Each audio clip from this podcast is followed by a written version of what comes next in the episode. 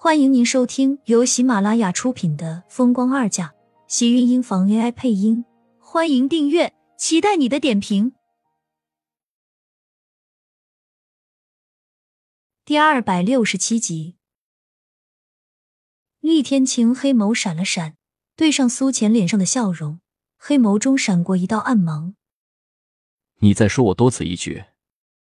听到低沉的声音，苏浅顿时一愣，反应过来，连忙摇了摇头，跟着讨好的呵呵笑道：“我胡说八道的，你不要放在心上。”说完，偷偷打量了一眼厉天晴的俊脸，赶紧低下头，又在下一秒快速抬起头问道：“你也感冒了？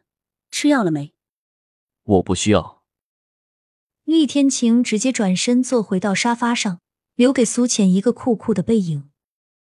苏浅还没有反应过来，就听到他声音慵懒道：“我的身体我知道，明天就会好。”苏浅下意识的一愣，怎么感觉自己有一种被报复了的错觉？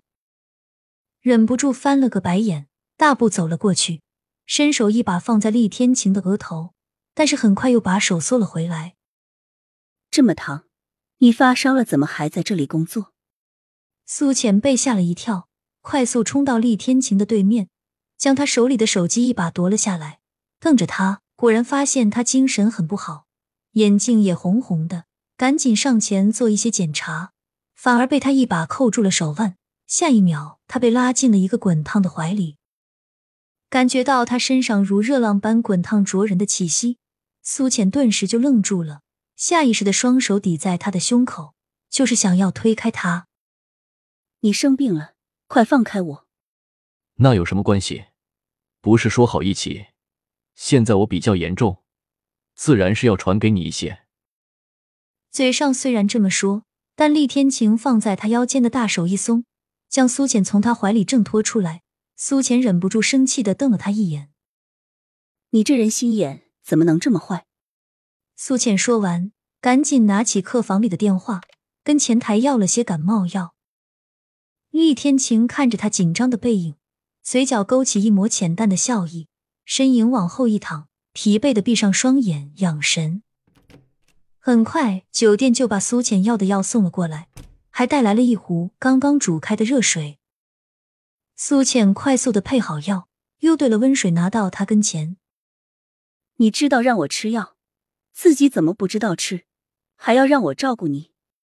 苏浅一边嘟哝着。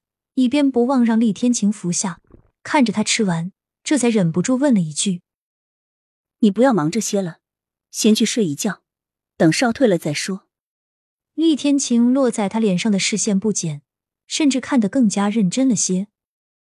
苏浅被他看得心里一阵不自在，忍不住问道：“干什么这么看着我？”他脸上又没有长感冒药。你好像会照顾我了。难得，他这话说的好像他一直都在让他照顾一样。苏浅瞪了厉天晴一眼，心里有那么一丢丢小小的愧疚。不得不说，他以前确实是需要他照顾的。你现在是我的病人，凡是生病落在我手上的，我都会照顾。那有你说的，我好像是个吃白饭的一样。你确实是吃了我不少的白饭。苏浅一愣。正要还击他，厉天晴的手机响了。我去帮你接。现在就是天大的事情掉下来，你也要先睡觉。这是医生对病人的命令。苏浅的态度很是坚决，一副不容置疑的样子，让厉天晴看向他的黑眸中微微闪过一道波动。敢用命令和他说话的女人，除了季云端，苏浅还真是第一个。不过他说的是医生，而不是。苏浅将厉天晴拉回到床上，便转身拿起桌上一直在响个不停的手机，看了一眼上面跳动的陌生号码，皱了皱眉。这个是谁？怕是公司里的人打来的。苏浅只好拿着手机走到厉天晴跟前，让他看。说好不让他接的，他只是想知道来人，再考虑一下接不接的问题而已。厉天晴的视线在手机屏幕上一扫而过。性感的薄唇微微蠕动着，声音沙哑道：“忘记了，你问一下。”这是同意让他接喽。苏浅想也没有想的，便按下接通键。手机接通的瞬间，苏浅没有看到厉天晴眼底闪过的一道流光，还有微微牵动一下的嘴角。喂，您好，哪位？短短的几个字，苏浅的声音干净悦耳，还带着一丝生病后的沙哑，透着丝丝的性感。只不过电话那头的人却并没有特别的回应，而是一下子安静了。